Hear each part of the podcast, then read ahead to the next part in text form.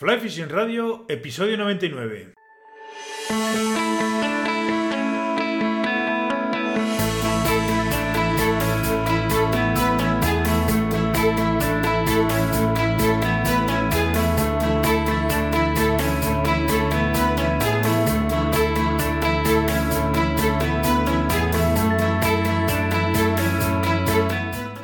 Bienvenidos a un nuevo episodio de Fly Fishing Radio, el primer podcast de pesca con mosca en español. Soy Miquel Coronado y durante la próxima media hora vamos a hablar de pesca con mosca. Me ha sorprendido bastante la buena acogida que ha tenido la review de la Draga Aravalle que colgué la semana pasada en el canal de YouTube. Espero que sea la primera de muchas reviews de materiales que haga en YouTube y que os guste tanto como esta.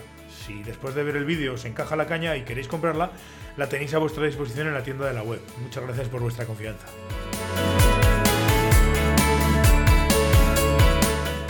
Me pasa Adrián Satue un tema para que os comente. A través de su empresa viajesdepesca.com organiza para agosto de 2020, concretamente entre el 21 de agosto y el 1 de septiembre, un viaje de pesca a Mongolia. Son 12 días de pesca en Mongolia, con un máximo de 6 cañas. Eh, todos los transfers en vehículo correspondientes desde la llegada a Mongolia hasta la salida del país asiático están incluidos.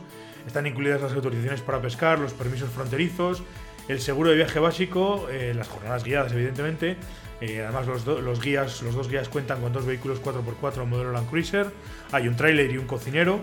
Eh, están también incluidos los alojamientos, dos, noches en hotel eh, de Murun, dos noches en un campamento turístico en la taiga, seis noches en tiendas de campaña y una noche en un hotel de Bator antes del regreso.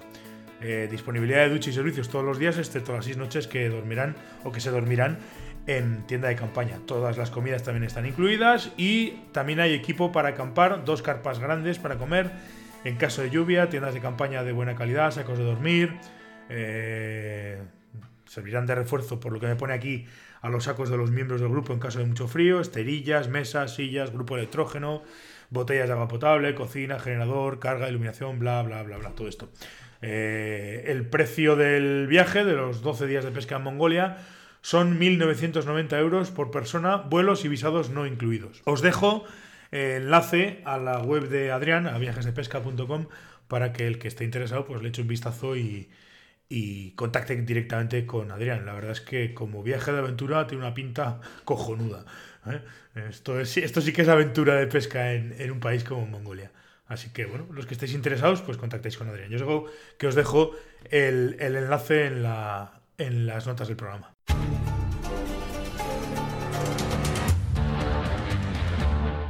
Estamos ya metidos en invierno y tenemos, eh, bueno, ya eh, ha empezado la temporada de pesca en, lagos. Y como ya tenemos encima los lagos, pues he dicho, voy a llamar a Rubén, a Rubén Santos, y así le pillo un rato y charlamos de, pesca en lago, ¿no? Que, es interesante siempre tener las, eh, las opiniones y la, y la experiencia de un, de un pescador como él. ¿Qué tal, Rubén? ¿Cómo estás? Buenas, Miquel. Pues nada, muy bien. Aquí un poco acatarrado, pues por lo que dices precisamente, por el tema del lago, el invierno y el frío, que, que me ha cogido un poco la garganta y, bueno, estamos de aquella manera, pero vamos, contentos. ¿eh? Bueno, no te preocupes que no, no, te haré, no te haré hablar demasiado, o por lo menos no sufrir. ¿Qué te iba a decir? Estamos, pues eso, lo que estábamos hablando. En principio ya nos hemos metido de lleno en la temporada de, lago y la gente, pues, eh, pues eh, queremos seguir pescando durante todo el año y empezamos a meternos en estos, en estos berenjenales. Eh, la primera pregunta, para el que no lo sepa o no tenga muy, muy claro cómo funciona el tema de, este tipo de pescas y demás, pues es un poco clara. La, primera pregunta que te haría es, ¿es muy diferente la forma de afrontar una jornada de pesca en el río a afrontarla en, en un lago? Pues hombre, yo te diría que no tiene nada que ver. No tiene nada que ver porque el río pues es otra dinámica de pesca diferente. Vas al río, te pones el vadeador, con una caña sola te vas manejando por el río, subes, bajas, te mueves. Y el lago la pesca es diferente, necesitas eh, un montón de, diferentes líneas de movimientos que igual con una caña te vale, pero tienes que estar constantemente cambiando a lo mejor el carrete porque piensas que las piezas están arriba y están abajo, en vez de estar abajo están arriba, luego cambian a mitad del día, o se necesitan otros, otros, otros ciertos parámetros, aparte de que es agua parada, no, como en el río que es agua que está corriendo constantemente y aquí tampoco te mueves, no te mueves mucho de la zona, te quedas en un puesto fijo y desde ahí pescas. Ya, sí, no, desde luego. Y si cambia, cambia sustancialmente. Desde luego. Eh, además, teniendo en cuenta que, que, es un poco lo que dices, ¿no? Que tienes que tener alguna, alguna que otra variable más que lo que habitualmente pescas en el río. Es decir, que si, si, por ejemplo, entiendo que estás pescando en río, más o menos conoces la zona, conoces más o menos la profundidad y si pescas a ninfa las vas a pescar abajo lo más pegadas al fondo posible, o bueno, más o menos, y aquí, y aquí, y, luego la seca arriba en superficie. Aquí ya tenemos diferentes profundidades, con lo cual, pues evidentemente tienes que tratar de probar diferentes, diferentes eh, situaciones, lógicamente. Eso es. Mm. Digamos que el río se resume más fácil, ¿no? Porque pescas a mosca, pescas a ninfa, o bueno, pescas con alguna mosca ahogada, con alguna emergente, lo que sea, pero o bien con la cola de rata presentando un, insecto en la película del agua o por, encima de ella, o, bien pescas a ninfa presentando presentando los, las ninfas por debajo de la película del agua, por debajo del agua, por el lecho del río. Entonces, tampoco hay mucho más que rascar. Y sin embargo, el lago son, muchas variables, muchas, muchísimas variables más. Sí, claro. Depende, además, me imagino que no será lo mismo, pues, por ejemplo, un jabares que un que un arenero o no será lo mismo claro los lagos encima cada uno tiene su propio su propio su propia idiosincrasia su propia profundidad sus propias querencias y el tema cambia bastante me imagino. Claro claro eso es como pues lo mismo que los ríos. Cuando vas a un río que a lo mejor las moscas de ese río o la técnica de ese río no te vale para el siguiente pues en el lago lo mismo. Hay diferentes profundidades diferentes colores de agua diferentes eh, parámetros de lanzamiento que hay lagos que son más fáciles o más difíciles de lanzar diferentes tipos de truchas. Mm, si vienen de una piscifactoría se comportan de una manera, si vienen de otra piscina se comportan de otra, dependiendo de cómo estén criadas, dependiendo del tamaño que tengan. Es que son, ya te digo, muchas, muchas variables. Mm. Pero sí, sí, a la, tu pregunta de, si cambia cada lago, cada lago es un mundo. Claro, porque además me imagino que también tendrá que ver el, la presión que tengan eh, eh, la presión de pesca me refiero que tenga cada uno de los lagos. Es decir, si vas de nuevas y las y están poco tocadas, o si vas después de un día que han pasado, no sé, un montón de gente y las han tocado a todas. Supongo que eso, eso también hará que el comportamiento de las truchas cambie. Claro, evidentemente, a medida que en un, tipo de reservorio de estos, cada, cada vez que, van pasando los días y siguen las mismas truchas ahí, esas truchas van cogiendo experiencia, se van haciendo, se van haciendo sabias, ¿eh? por así decirlo. Entonces, claro, llega un momento que, que ciertos días que es muy difícil de pescarlas. Al final son animales que tienen que comer, entonces prácticamente todos los días se sacan peces, pero pero van aprendiendo, van aprendiendo y se hacen, se hacen cada día más listas y rehusan los señuelos habituales, entonces pues, hay, que intentar siempre buscar el innovar, el cambiar de señuelos, de recogidas, bueno, intentar un poquito lo que es la pesca en sí. Hmm. Sí, es un poco, es una cuestión, igual podríamos hablar luego un rato de equipos y demás, pero sí que me puede, me interesa, como, como además con tu experiencia, el tema de las técnicas. Claro, llegas a un, a un sitio, incluso en una prueba de, de una competición eh, que os puede tocar, ¿no? Que llegas a un sitio y te encuentras un lago, digamos, eh, de unas circunstancias y dices, bueno, y ahora le vamos a meter mano a esto. ¿Cómo, cómo afrontas o cómo se puede afrontar con una mínima garantía de éxito? Ya sabemos que lo de la garantía de éxito es un poco relativo, pero por lo menos para que no te pille de nuevas y sepas más o menos cómo manejarte, cómo puedes afrontar una jornada de pesca en un, en un lago en un lago cualquiera, es decir, llegas a un sitio, ves aquello, ves el agua, ves la situación y dices, bueno, mm, vamos a atacar así o asado. Bueno, pues, pues como dices, es muy relativo luego el éxito, pero sí que es verdad que un poco con la experiencia adquirida de, muchos días del lago, pues ves un tipo de condiciones según llegas y seguramente alguna vez te haya pasado algo similar, con lo cual ya tiras de meroteca, por así decirlo, y ves, coño, pues en estas condiciones de sol, con el lago plato, las truchas que no se quedan ni una superficie y demás, pues oye, me funciona una línea un día con tres blocks, debe ser por decir algo, ¿vale? Sí.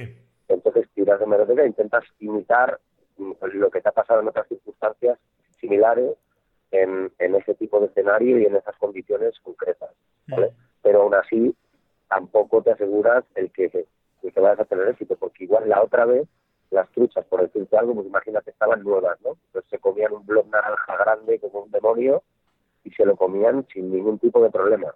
Pero claro, de repente esas truchas pues ya llevan ahí un mes y medio y han visto pasar blog naranjas, amarillos, donkers, streamers y de todo. Entonces, claro, le tiras el blog naranja y es probable que no tenga la misma reacción que el primer día que llevaban allí echadas y no habían visto ningún tipo de señuelo. Claro.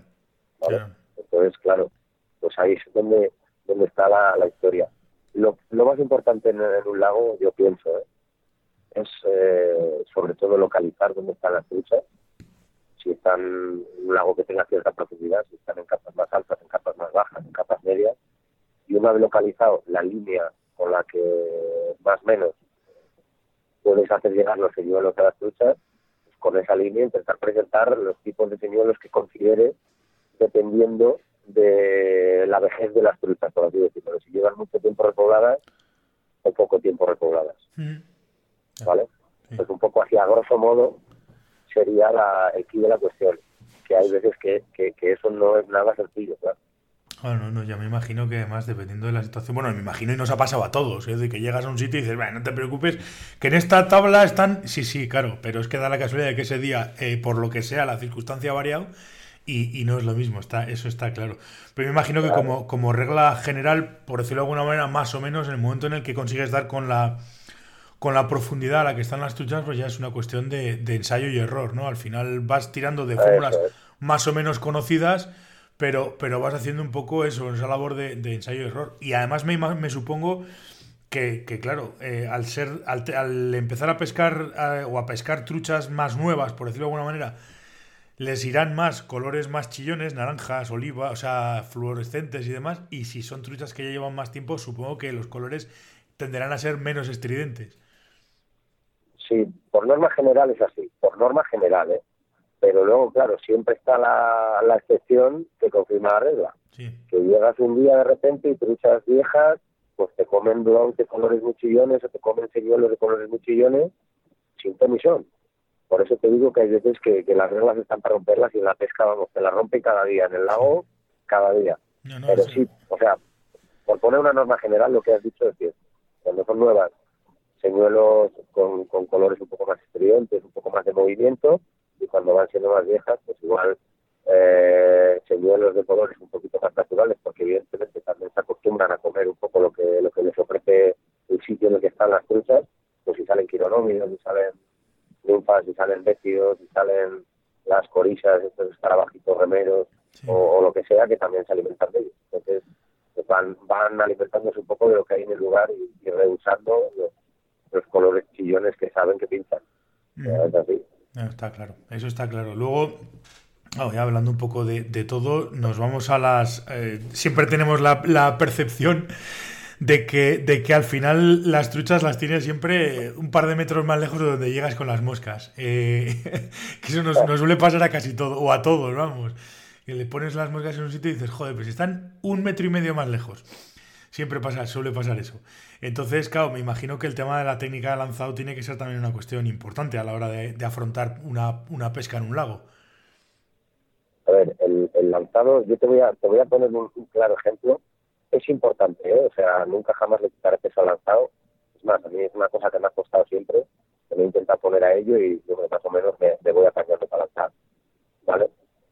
Pero, pero el lanzado te diré una cosa. Yo, por ejemplo, gané un campeonato de España de lago hace un par de años, en el año 2017.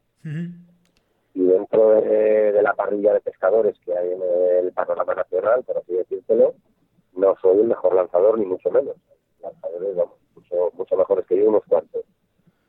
Y sin embargo, aquel campeonato de España, pues yo le gané, sin, sin ser el que más llegaba. ¿Vale? Entonces, ¿esto qué me viene a decir? Que sí, hay veces que es verdad que la distancia es importante, pero no siempre. No siempre. Hay, hay, está demostrado que en muchas de las ocasiones en las que pescamos, nuestros señuelos están pasando por un montón de peces. Lances a 15 metros, lances a 20, lances a 25. Hombre, si lanzas a 25 o 30, evidentemente tienes más posibilidades de que pasen por más peces y de que algún pez esté más querencioso porque esté más lejos y haya visto menos señuelos de cogértelo. ¿Vale? Pero aún así, los peces cercanos, que hay muchos también, esos peces también pican a algo.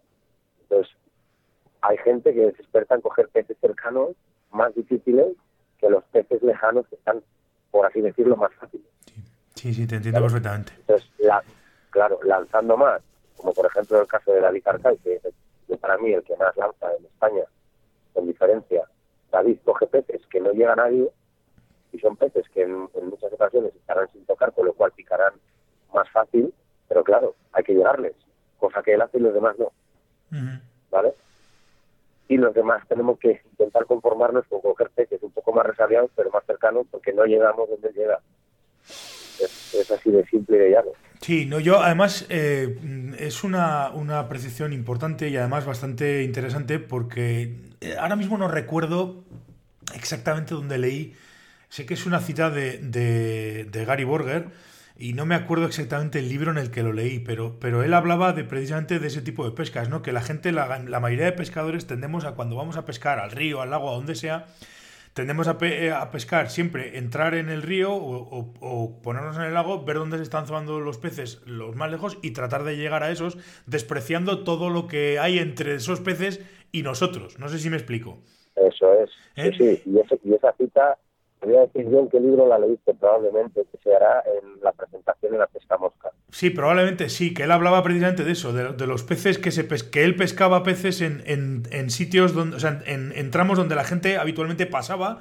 Claro, él les dejaba descansar y las truchas que había ahí al final acababan cebándose y él, y él las pescaba con, con menos esfuerzo. Y, es, viene a ser un poco eso, ¿no? Que tendemos a despreciar. Y además en el lago generalmente nos pasa eso.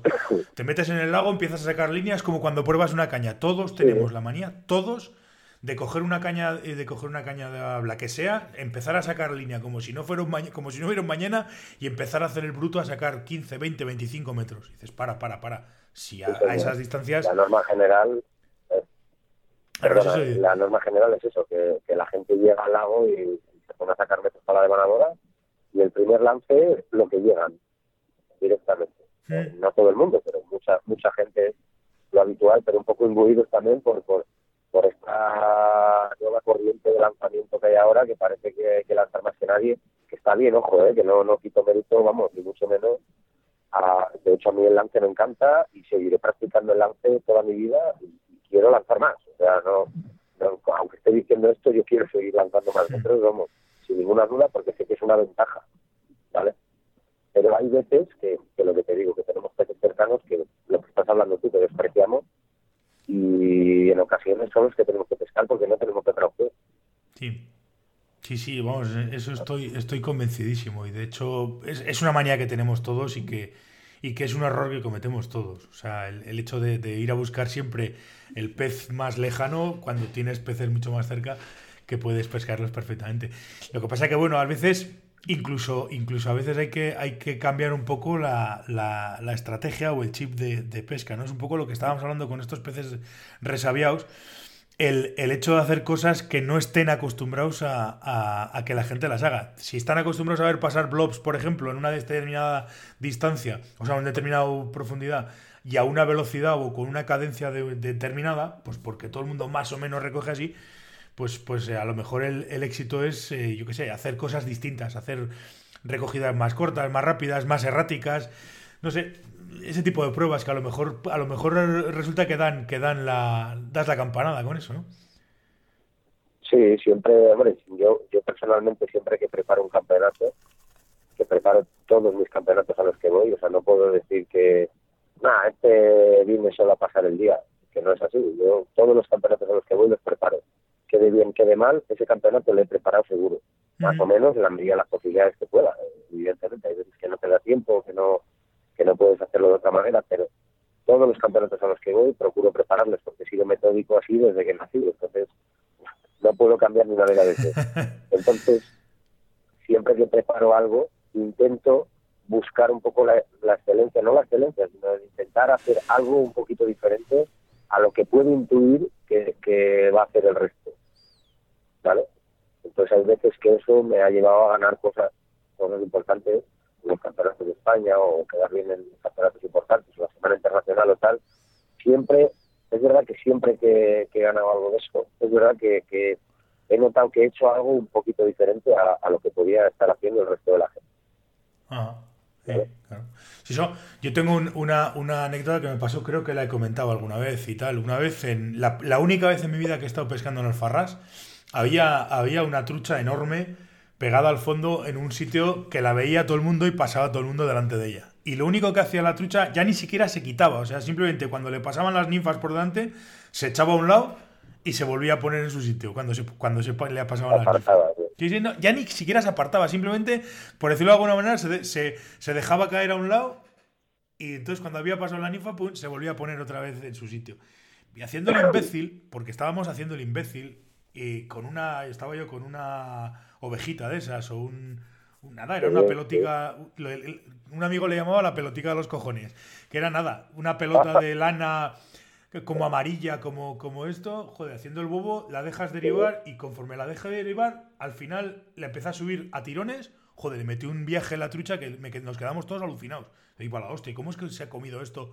Si ha pasado todas las moscas que le han pasado por delante, ha pasado olímpicamente de ellas. Y esta que ha venido haciendo una cosa distinta, porque la venía pegando tirones de abajo hacia arriba, ¡boom! Le metió un viaje de hoy para la hostia. Y nos quedamos todos alucinados. La sí. un patrón diferente a lo que ella estaba acostumbrado y le llamó la atención por lo que sea y se la comió. Claro, claro, efectivamente. A veces es eso, la sorpresa.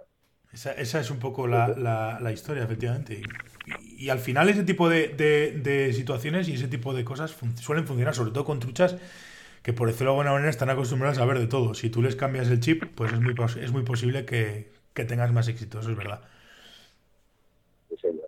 Eso es verdad. Oye, cambiando un poco de, de, tema, eh, volviendo un poquito al tema de los equipos, eh, el otro día comentábamos, había una, un comentario en Facebook, no es una cuestión polémica, simplemente que, que, me llama poderosamente la atención. A mí, yo que soy más de la escuela del lanzado, y lo reconozco, siempre lo he reconocido, soy más lanzador que, que, bueno, no es que sea más lanzador, sino que me gusta más el tema del lanzado, procuro intentar entender todo lo que tiene que ver con el lanzado. Eh, hablábamos el otro día, discutíamos entre comillas, siempre, esto es entre amigos, siempre, el tema de, de, las longitudes de las cañas. Hablábamos de que, de que se, ha puesto de moda, por decirlo de alguna manera, eh, en lago pescar con o lanzar con cañas de 10 pies, de 9 pies y medio, líneas, además líneas altas, líneas 6, líneas 7. Eh, ¿Existe realmente alguna ventaja utilizando ese tipo de equipos en contraprestación a un equipo 9 pies, línea 5 normal que utilizarías a pescar truchas en, en cualquier río? Pues hombre, mm, yo personalmente no entiendo excesivamente de las dinámicas del lanzado. Para eso, hombre, pues estáis los grandes expertos que domináis como tú, como Manuel Iglesias, como Aitor, como Víctor, como toda esta gente que se dedica un poco al, al tema del lanzado, que son los que podrían a lo mejor dar más cuestiones técnicas en este sentido. Pero mm, yo, bajo mi punto de vista, las cañas de 10 pies a mí me ofrecen eh, un plus, sobre todo cuando tenemos obstáculos a la hora de lanzar, que, muchos de nuestros lagos, llámese Jabares, llámese Remedo, llámese Pineo, siempre tenemos pues, algún tipo de valla, algún tipo de obstáculo, algún tipo de talud trasero, que eso con una caña de 9 pies o de 9,5 pues, evidentemente tienes menos longitud hacia arriba que con una caña de 10. O sea, eso lo ve cualquiera. Sí, sí. Entonces, para, para sobrepasar ese tipo de obstáculos, hacer lances traseros a lo mejor más elevados, más altos, pues te vienen mucho mejor las cañas de 10 pies. Mm. Aparte de que me imagino que la palanca de lance, tampoco ya te digo que no, no, no entro mucho en cuestiones técnicas porque no las domino, pero la palanca de lance me imagino que será mayor con una caña un poco más larga. Tampoco ya te digo, no sé si es cierto, pero me supongo. Hombre, a ver. Como que quizás. Sí, no te decía. Mi duda. por, decir, ¿eh? quizás facilite un poco más el lance a larga distancia em, para, para personas que no sean técnicamente hablando buenos lanzadores, porque me consta que todos los lanzadores, o, la mayoría, el equipo que utilizan es 9-5, si no, corrígeme. Sí, casi todos. 9 pies línea 5.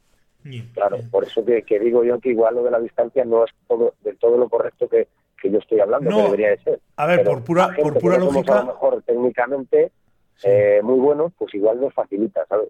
No, a ver, por pura lógica, una caña de 10 pies, eh, lógicamente te va a dar, pues de entrada, estás manejando en, todo el, en todo el conjunto, estás manejando un pie más de, de, línea, con lo cual, por pura lógica, te va a dar más distancia. Eso es verdad. O sea, una caña de 10 pies te va a dar más distancia que una caña de 9 Simplemente con el mero hecho de, tener sacados 4 o 5 metros, el, el, estirarlos delante, con 10 pies estiras un pie más, con lo cual estiras más distancia. Eso es, lo, eso es, eso es vamos, indiscutible. Eso es así. la lógica siempre, ¿eh? No sé si... No, no, eso es indiscutible, eso es así. Una caña de 10 pies te va a dar mínimo un pie más de distancia, con lo cual ya lanzas un poco más lejos.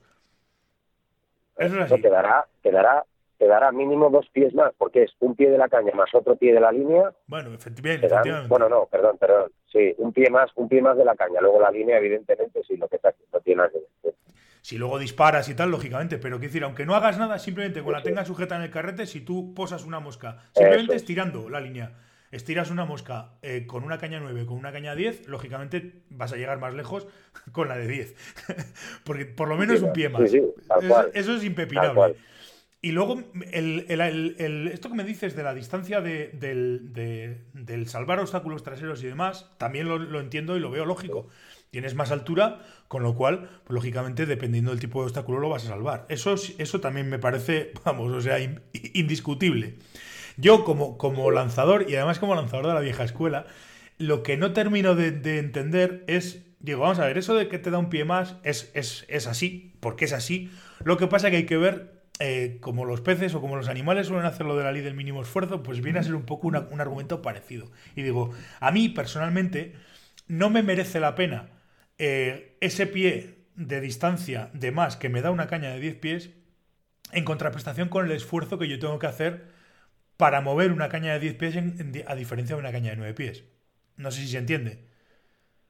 Sí, sí, se entiende perfectamente que una caña no es más ligera, no te cansa tanto el brazo y no, no es que sea pues a lo mejor... no es que sea más ligera, simplemente es una cuestión puramente también, volvemos a la, a la física, es una cuestión puramente física. si yo tengo si yo tengo una palanca de nueve pies, me va a ser, voy a necesitar un, eh, o sea, voy a necesitar eh, ejercer un esfuerzo para moverla. Si esa palanca es más larga, voy a necesitar más esfuerzo. Simplemente es, así de sencillo. Con lo cual digo, vale, gano un pie, pero tengo que, utilizar más esfuerzo. A lo mejor a lo largo del día acabo mucho más cansado y tampoco la diferencia de distancia es lo, es lo, tan, tan grande como para poder utilizar ese tipo de equipos. Yo creo que en, este caso las cañas de 10 han ganado muchos más adeptos por el tema, sobre todo, aparte de la distancia, por el tema de lo que te digo de los obstáculos traseros. Esa, esa, ese no existe, no existe un lago de los que pesquemos, Javares, llámese la zona del muro que tiene una valla, Renedo, llámese la zona de los chopos que tiene otra valla detrás, Tineo es todo taludes alrededor, con lo cual ya, o sea, la distancia ahí mm, la pierdes totalmente porque tienes todo el rato salvar taludes, intentar mirar dónde puedes desarrollar más lance trasero para, para al final intentar alargar un poco más. Pero al final es todo lance hacia arriba. O sea, lance, el tipo lance, ¿cómo, se llama ese lance que, va hacia arriba? Lance en torre, puede ser. Sí, algo, parecido, sí, el torre, o algo cualquiera de esos. Eso es, entonces estás continuamente haciendo eso. Mm, prácticamente todos los sitios a los que vamos, bueno, así llámese Albi en Francia también, el campeonato que íbamos en, octubre, también son todo taludes. Entonces, claro, es que no hay un escenario que, digas que es todo llano para poder echar un lance cómodo con una caña de nueve pies. Claro. Sí, no, no, a ver, al final, yo todo esto era, era, una, era un planteamiento, pero claro, lógicamente eh, es evidente que esto y luego a mayores y luego a mayores añadimos que en muchas ocasiones en las zonas que tenemos un poco de llanada eh, pues hay hierbas o hay bueno las típicas hierbas que crecen en primavera que llegan hasta un metro en algunas ocasiones que, que no, no todos los escenarios están limpios del todo, entonces hay veces que también como te vaya un poco raseando las moscas por el suelo, que, en ocasiones yo los lanzadores he visto que muchas veces el bucle viene muy llano por el suelo, sobrepasándole por un lateral, pues eso tampoco vale, ese tipo de lance. O sea, los bucles tienen que venir bastante arriba siempre. Mm. Sí, claro. por ese punto me parece, me parece, vamos, lógico. Ahí sí que, ahí sí que eh, queriendo salvar obstáculos traseros y queriendo, queriendo salvar vallas y demás, pues, pues teniendo el punto de gravedad, el punto de lanzado un poco más alto, es evidente que, eso sí que va, que eso sí que va a ayudar. Si el caso además es ese. Yo es que ese tipo de lagos he estado una vez, estuve en Tineo y, luego, pues, por ejemplo, Llanillo, pero Llanillo sí que era todo aquello precisamente llano, y ahí el tema del lance más o menos se podía. Pero, escúchame una cosa, Llanillo es llano, depende de qué zonas, porque tú Llanillo es, no es llano, prácticamente en ningún sitio porque según entras en la escollera a la parte derecha, en esa escollera tienes que lanzar desde la escollera, evidentemente. Si está el lago bajo, te tienes que bajar por la costa de la escollera hacia abajo, con lo cual ya tienes todo el talud de la escollera. y si está el lago alto, tienes detrás una valla con pinos. Es verdad, es verdad. Con, lo cual, ahí hay que tal. En la playa de enfrente, que parece que está medianamente llano, no está llano tampoco, porque hace como un desnivel hacia arriba, así una pequeña cuesta, que está lleno de plantas el suelo también, que es una de las zonas que te digo. Con lo cual, tampoco puedes hacer bucles bajos. Y la, el lateral izquierdo tiene gran parte del lateral izquierdo también una valla, con lo cual tienes que levantar el lance también por la valla. O sea que prácticamente Llanillo es lo mismo casi que el resto de los que hemos hablado. hace, muchos años que no voy por ahí. Hace muchos años que no voy por ahí, pero sí, sí, ¿no? Que, que esas ya te lo recuerdo yo, ya te lo recuerdo yo. esas cosas las, las, las, las, las entiendo. Que decir que al final, lógicamente, yo es que quizás pecaba de, de demasiado eh, cuadriculado desde el punto de vista lanzador, ¿no? decir, joder, pero ¿qué sentido tiene usar una 10 pies? Sí, con una 9 pies, pero claro, me dices, no, no, para, para, que es que la distancia es que resulta que, esto es un talud, ¿qué tal? Y entonces ahora, claro, lógicamente empiezas a ver las, las particularidades y dices, coño, pues a lo mejor sí que está bien Yo Creo que la mayor aplicación es esa. Sí, sí, claro. La mayor aplicación es esa, ¿eh? Aparte de la distancia que puedes obtener es, es el salvar sobre todo obstáculos. Sí, oh, lo dices, lo que te digo, dice, a lo mejor está, está, a lo mejor está bien pensado esto de usar una caña más larga, básicamente para tener la puntera más lejos del suelo y que puedas evolucionar los lances y salvando, salvando obstáculos. es. Es, es, un, es un argumento convincente en sí mismo, vamos, que, es lo que de, a lo que, a lo que, a lo que voy. Y luego. Vamos, es eh, mi argumento. Yo sí, sí, no, no sea, no te daría la teoría exacta, exacta de, todo de los 10 pies, pero yo creo que ese es un, argumento de bastante peso para. Claro, lógicamente. y si tuvieras una caña más larga todavía sería mejor. Lo que pasa es que una caña más larga ya sí que va a ser mucho más difícil de manejar. Eso, vamos.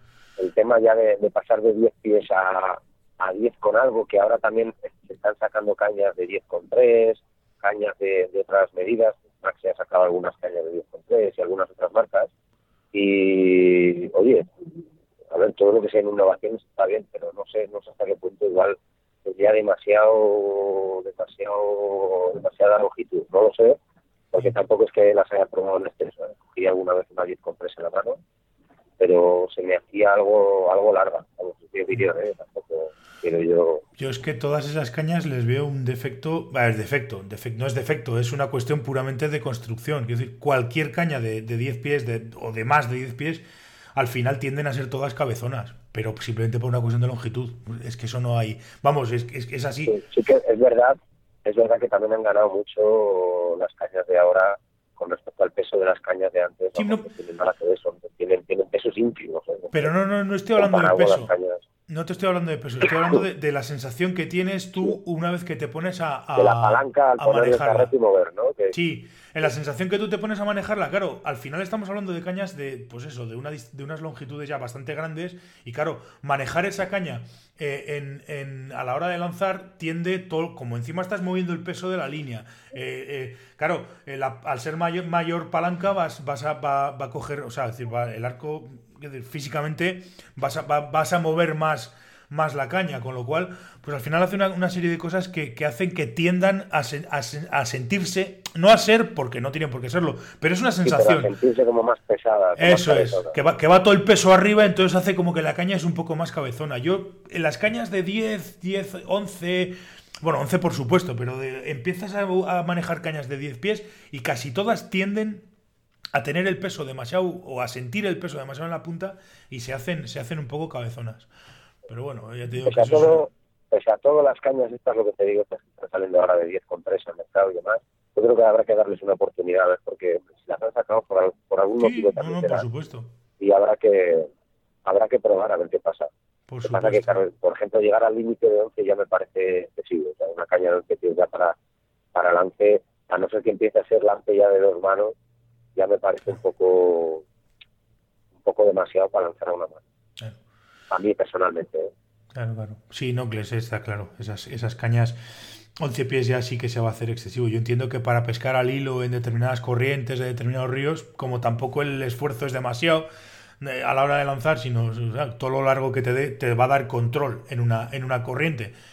Pero claro, manejar eso con una línea, pues, pues es mucho más complicado, desde luego. Es más complicado. Muchísimo más, muchísimo más. Pues las, claro, lógicamente estamos hablando de longitud de cañas, pero las líneas que utilizáis, que habitualmente se utilizan en lagos, suelen ser líneas 6, líneas 7, ¿no? Sí, normalmente línea 6, línea 7, quizás en alguna ocasión afinando eh, truchas pequeñas o, circunstancias que lo necesites, igual alguna línea 5 como mucho, pero vamos, normalmente sí, andamos en línea 5, 6, 7, sobre todo 6, 7. Y, y la es que claro, no sé, mira, eso sí que eso sí que eso sí que me preguntaría, hacer una línea 7 por alguna razón en, concreto o pues por, por, por, uh, por, equipararlas a las cañas que llevamos que son de línea 6, 7 todas prácticamente. Porque quieras que no, lo que te digo al final no es solo el lance, es los obstáculos y es el peso también de los señuelos que lanzas, que muchas veces lanzas señuelos voluminosos o con peso. Entonces, claro, una línea 4 para lanzar unos señuelos un poco voluminosos, pues tampoco te da para allá aquello. Pasa lo mismo que las que las cañas o las líneas para, para lanzar señuelos de tarpón o de black bass o de lucio o cosas así, que tienes que lanzar en ocasiones señuelos muy voluminosos, que son cañas de mucha numeración y líneas de mucha numeración que, que, igual por la pelea con el pez no deberían de serlo tanto, pero pero pero pero sí por, por el lanzar esos, pedazos señuelos que, que, tienen que lanzar y que vencer un rotamiento contra el aire también, ¿no? Ah, poner un zonker de conejo de lucio de, pues eso, de 8 o de 10 centímetros, pues mojado, eso hay que moverlo, efectivamente. Efectivamente. Pues también esas, esas líneas un poco pues vienen dadas por, por las cañas y por, y por por el tipo de señuelos que lanzamos al final que, que lanzar uno, dos o tres señuelos un poco voluminosos y con un poco de peso también en, en ocasiones. Claro. Sí, no, no, está claro, eso está claro. ¿Qué te iba a decir? líneas, eh, has hablado antes de líneas eh, hundidas, me imagino, eh, porque bueno, al final todos sabemos que no es lo mismo una línea hundida que una línea de punta hundida. Eh, no, no, se comporta igual, sobre todo a la hora de las clavadas. ¿Y vosotros utilizáis puntas hundidas o, o líneas hundidas? Pues se utiliza un poco las dos cosas, mm, dependiendo de para qué fin necesites esa línea y estés usando esa línea. Por ejemplo, pues para pescar con quironómidos, con ninfas, incluso con streamer, con pequeños streamers y demás, hay veces que se usan eh, líneas de solamente de punta hundida, bien sea intermedia, bien sea un poco más hundida, pues para, para darle en ocasiones un movimiento vertical ascendente que con otro tipo de líneas no se puede dar. Imagínate por decirte algo, pescar con quironómidos con una línea hundida total, de hundimiento compensado, y tiras la línea y la línea se va al fondo entera. Entonces los quironómidos te vienen arrastrados por el fondo, ¿no? Sin embargo, si quieres hundir un poquito los quironómidos, tiras una línea flotante de punta hundida, tiras, la punta se hunde, te arrastra los kilos hacia abajo, y cuando recoges, eso lo que hace es un movimiento ascendente que te mueve las ninfas de los bichos hacia arriba. ¿Vale?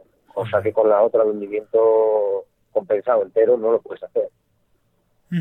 Por ejemplo, vamos, por ponerte un, ejemplo. Sí, no, no, yo siempre, siempre he visto y además de hecho ese, ese existen eh, hasta dibujos, o sea, gráficos y dibujos, claro, no es lo mismo manejar una, una línea de punta hundida que una punta hundida por la comba que hace la línea cuando está en el agua, que muchas veces incluso con las líneas de, eh, hundidas completas es, hasta difícil detectar en determinados momentos hasta picadas de, los peces. Picadas, sí. sí, sí. Pero bueno, hay que hay que llevar, a ver, yo llevo de las dos clases de líneas, estás, estás hablando de punta hundida o de o hundimiento compensado, por así decirlo, que se hunden enteras, llevo de las dos, porque al final si pescas con boobies, por ejemplo, pues tienes que pescar casi siempre con una línea de hundimiento compensado. Es verdad que hay veces que también se pesca con, lo que llamamos el washing line o la, ropa tendida, ¿no? es una combinación de un, de un elemento flotante con una serie de ninfas o quironómidos y se puede hacer con esas líneas de punta hundida. Pero, por ejemplo, si pescas solo con boobies o si pescas en zonas de mucha profundidad o tal, pues tienes que tirar con líneas de movimiento compensado, pues tirar con una punta hundida porque nunca vas a llegar al sitio el que quieres, evidentemente. Sí, no, no, está claro porque al final... Eh, por lo que veo, esto de esto de pescar en, en, lagos al final es llegar, bueno, como todo, la pesca al final es siempre lo mismo, pero vamos, llegar, llegar al sitio donde, donde supones que están los peces, es decir, llegar además de la manera más, de la mejor posible, de la más eficiente, vamos a decirlo. Tienes que llegar, tienes que llegar al sitio donde están los peces e intentar ponerle una mosca que les cuadre y que se la coman. Sí. y en eso está el, el de la cuestión de, la pesca el lago. El río al final, es lo que te digo, tú vas a una postura, a una poza donde sabes que hay truchas, y o bien las pescas a mosca seca o bien las pescas a limpa, pero las truchas están allí, o sea, los están allí y no se mueven, ya lo sabes. Entonces hay que intentar apañarse un poco de la mejor manera que tú sepas para intentar pescarlas, abajo o arriba, no tiene nada. Pero luego el lago, claro, el lago es una masa tan grande que hay veces que estás tirando con el hundimiento correcto, con unos señuelos también correctos, tiras 10, 15 varadas, no te pican y te lías a cambiar de caña, porque dices, coño, no me está picando. Y resulta que cuando quitas esa caña, que era la correcta, de repente te pasa el bando de truchas por delante y estás tirando con otro hundimiento que no las estás haciendo ni caso, o no le están haciendo ni caso porque no las están ni viendo las moscas. ¿Vale? Entonces tampoco te pican ese hundimiento. Te lías a cambiar de caña y es cuando la cabeza ya se te pone como un satélite, más o menos. Y ya no sabes ni qué hacer. ¿sabes? Pues Pero claro, para, para eso están un poco los conocimientos previos, los entrenamientos previos y la experiencia que puede tener esa persona en ese tipo de pesca. Y al final la pesca se resume en, en, experiencias adquiridas de muchos días y sabes que en, determinadas condiciones de luz, de agua, color de agua, de, de truchas viejas, nuevas y tal, pues te puede funcionar ciertos sistemas. Pues pruebas con esos sistemas, insistes un poquito, insistes un poquito porque sabes que, claro, a lo mejor no siempre en un reservorio tienes peces delante. A lo mejor se mueven, o sea, depende de la, la cantidad que haya también, ellos se mueven. ¿Vale? Entonces, pues, pues, pues, no sabes si están pasando por delante de ti o no. Entonces hay que darle oportunidades a esas técnicas que tú consideras que son válidas durante ciertos intervalos de tiempo hasta que te pase el bando de truchas. Voy a poner un ejemplo. Este año, por ejemplo, en el, en autonómico del lago de Extremadura, que lo hicieron en una charca, por cierto, muy bonita, de Jaraí de la Vera, habían echado cantidad de truchas y estaban creciosas. Pasamos un día, la verdad, que estupendo porque picaron muy bien. ¿no? En la primera manga, eh, vamos a los tramos, ¿no? Nos tocan ciertos tramos a cada uno, vamos a los tramos. Era un lago nuevo, no conocíamos. Buenos, tramos malos, si paraban las truchas allí, si no, cuántas había. Pues estábamos un poco en la expectativa. Pues empezamos a pescar y de repente la gente empezó a sacar trucha. Una, control, control, trucha, trucha, trucha. Y empezaron a sacar a mi izquierda sobre todo a mi derecha algo más, pero a mi izquierda, sobre todo en una zona que había un muro, cantidad de truchas. Dos, tres, ocho, nueve, yo. Hostia, y a mí no me picaba ninguna. ¿eh? Pero ni una te debe decir, hostia, ¿qué está pasando aquí? Yo miraba a la gente y les veía que estaban con intermedias pescando streamer, como empezamos casi todos. Y a mí no me picaban, y no me picaban, y saqué una en el último minuto de la manga. ¿Me oyes, Miquel? Sí, sí, perfectamente, sí, sí. Ah, estaba pensando de, joder, pues, pues tela. Y, escucha, claro, luego, a, medida que fue pasando el campeonato, pues se vio que la zona concreta en la que me tocó empezar, pues fue una de las zonas que, que, que menos escuchas bien todo el campeonato, porque era un esquinazo que no se metía mucho la pesca para allá. Entonces, al final del campeonato se vio que no dio muchas frutas. Esos, dos, tres tramos que había en la esquina no dieron pesca y el resto del pantano más o menos dio, dio truchas.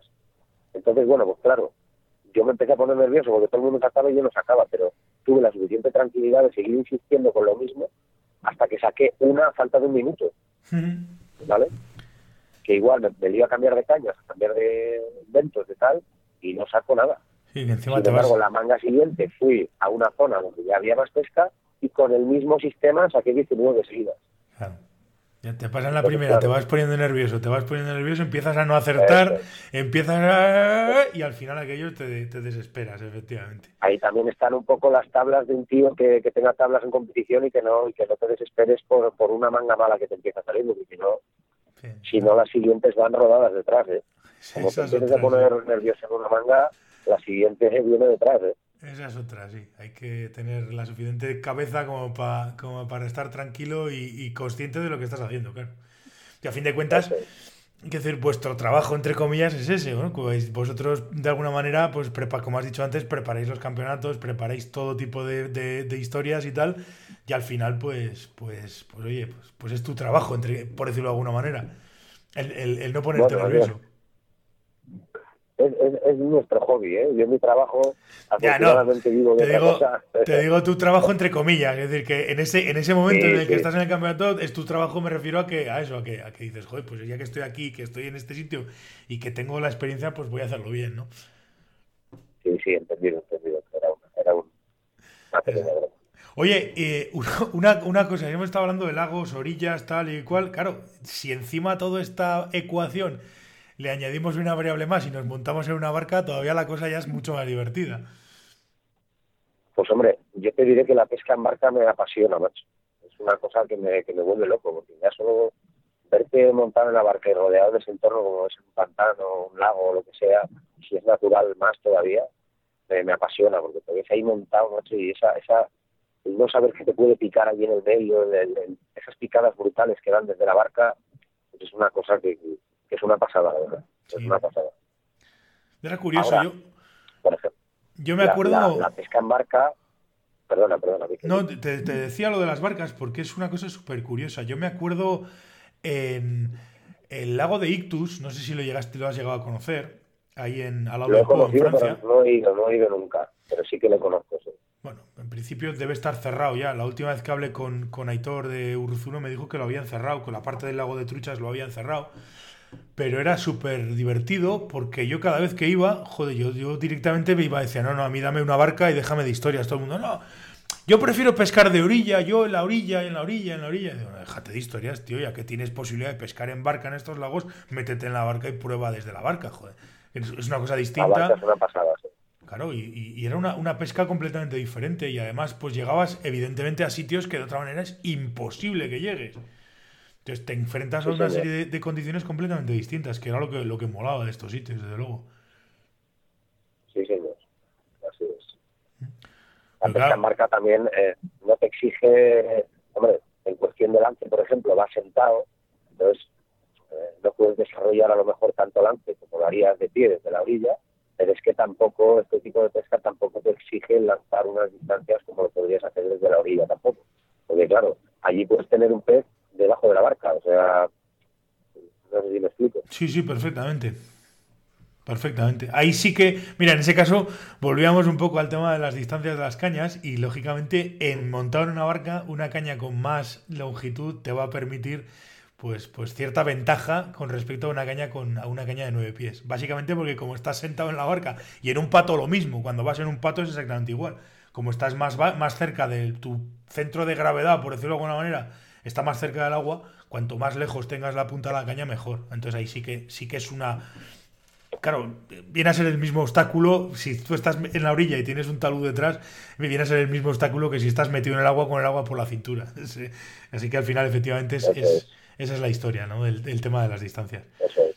Desde mm. la barca, bueno, tú mismo me lo, estás diciendo que es fácil de ver, porque estás tienes un plano desde, desde donde estás sentado hasta, hasta tu, tu tu brazo que lanza, pues claro, la distancia es mucho menor que cuando estás de pie o cuando estás en, la orilla. Incluso la barca se, ancla un poco más en el agua, con lo cual todavía estás un poco con los pies metidos, digamos, dentro de la película del agua, aunque estés dentro de la barca.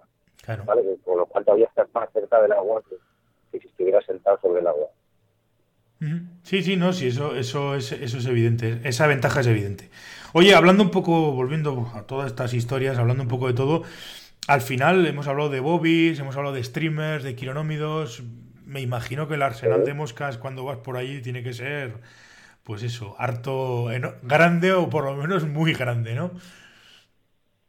Hombre, pues el arsenal de moscas antaño era muy mucho más grande de lo que es ahora. Ahora intentamos minimizar un poco porque es que si no te puedes volver loco con la variedad de, de señuelos, con la variedad de materiales que salen ahora nuevos y demás. O sea, es un, es un mundo que no se acaba nunca. Entonces, bueno, pues siempre intentas innovar todos los años, intentar sacar a algunos tipos de señuelos que vayan bien y que sean algo diferente, pero al final, pues una cajita de streamers, una cajita de blogs, una cajita de boobies, una cajita de ninfas, una cajita de secas, etcétera, al final, pues llevamos 8, 10, 12 cajas en, la maleta del lago fácil.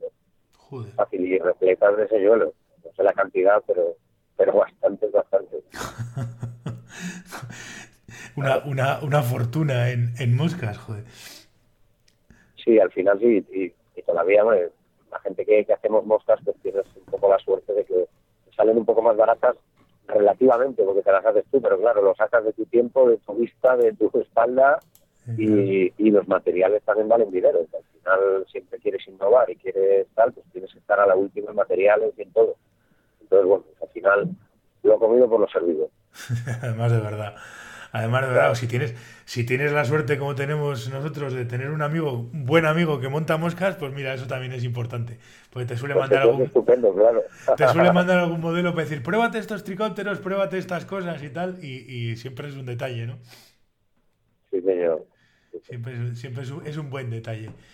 Bueno, pues oye, yo creo que ha quedado más o menos, eh, por lo menos la duda principal que yo tenía, mm, me has, me has ayudado bastante a, a, solucionarla con el tema de las, de las cañas de, del agua. Ya sabes que esto siempre, esto de la pesca son, en muchas ocasiones es verdad que la física juega su papel y, y la gente que entiende del tema del lance y de física y demás te dan muchos mucho razonamientos que son ciertos, pero también luego, claro, cada uno tiene su opinión personal y su, su, tal, y dentro de mi, de mi conocimiento, pues oye, te, he intentado aclarar lo que yo considero, ¿eh? que no tiene por qué ser lo válido o lo, o lo cierto pero que tiene, tiene toda la lógica del mundo y es algo que lo ve cualquiera. Es decir, que, que no es una cuestión de, de, empecinarte en decir, pues no, pues esto tiene que ser así. Que no, no se trata de eso. Simplemente es una cuestión. Ya te digo que era, era un, una duda que yo me planteaba desde, desde un prisma que dices, coño, ¿y esto por qué? Bueno, pues, pues por lo menos ya, ya me has dado una, un razonamiento del por qué. De decir, joder, pues mira, esto es por esto, por esto y por esto. Ah, bueno, claro, sí, no. Desde luego, sí, no, sí y lo ves y bueno, luego te podrá gustar, es lo de siempre, te podrá gustar o no, pero, pero por lo menos el razonamiento tiene su lógica, tiene toda su lógica. Así que nada, pues nada, te voy a dejar que sigas porque has comentado antes que estabas eh, camino de, de, Extremadura, ¿no? Con el, con el coche.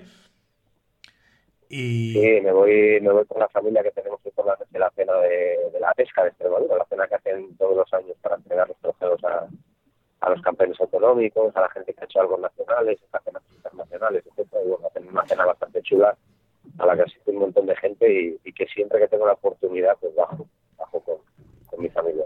Pues nada, te dejo que sigas con la familia disfrutando y que paséis, bueno, que tengáis buena cena y que, y que paséis un fin de semana eh, bueno por ahí.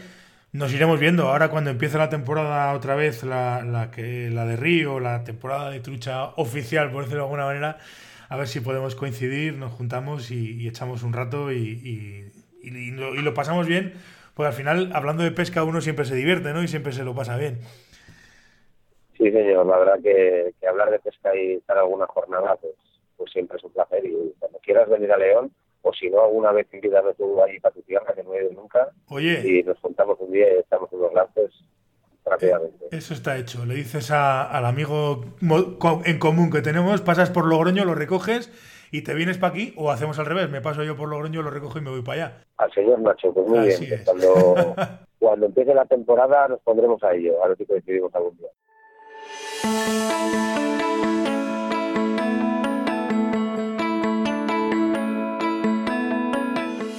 Y hasta aquí el programa una semana más. Muchísimas gracias a todos por estar al otro lado, como os digo siempre.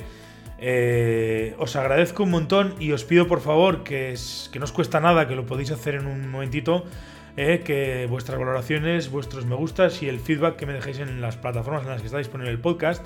Pero, eh, como digo, os cuesta poquito dar un me gusta, dar un 5 estrellas o, hacer una valoración positiva del, podcast en, esas plataformas porque Cuantas más valoraciones tenga, más arriba estoy y a más gente podemos llegar. Así que no os cuesta nada y os lo agradeceré muchísimo.